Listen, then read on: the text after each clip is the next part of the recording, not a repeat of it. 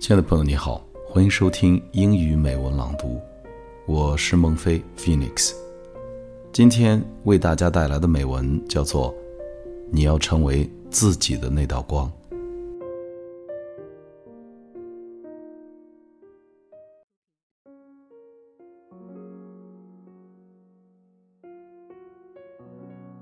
Have you ever been around someone who immediately put you at ease?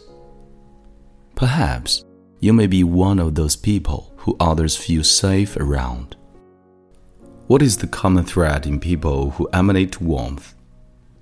Some may think it is related to personality or physical appearance, but this does little to explain why bright beacon of light can be found anywhere.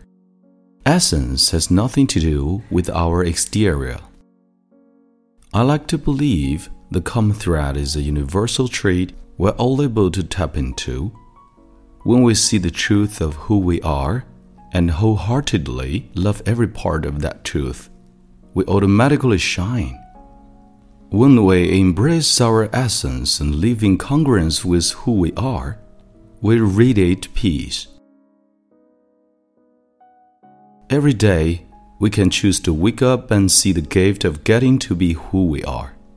When we decide to leave from this way of being, it becomes easy to see the same light and gift in everyone even those who may not yet see it in themselves. The benefits of self love are many.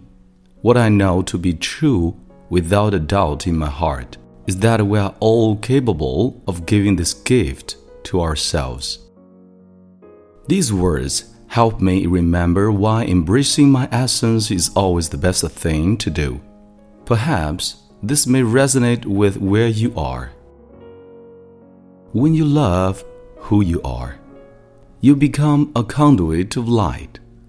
Just drop into your heart space and live life from this view. For love this doing is not who you are. Listen to your heart's soft whisper. This voice will show you the way.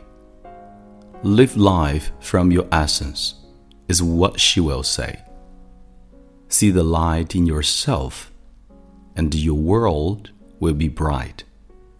There is no need to worry. You are exactly as you should be. Remember to love who you are, and love you will see. 朋友们， 再次感谢收听英语美文朗读，我是你的朋友孟非 Phoenix。你可以在微信公众平台搜索并关注“英语美文朗读”。来邂逅更多暖声美文。今天的节目到这里就结束了。Thank you for listening. Good night.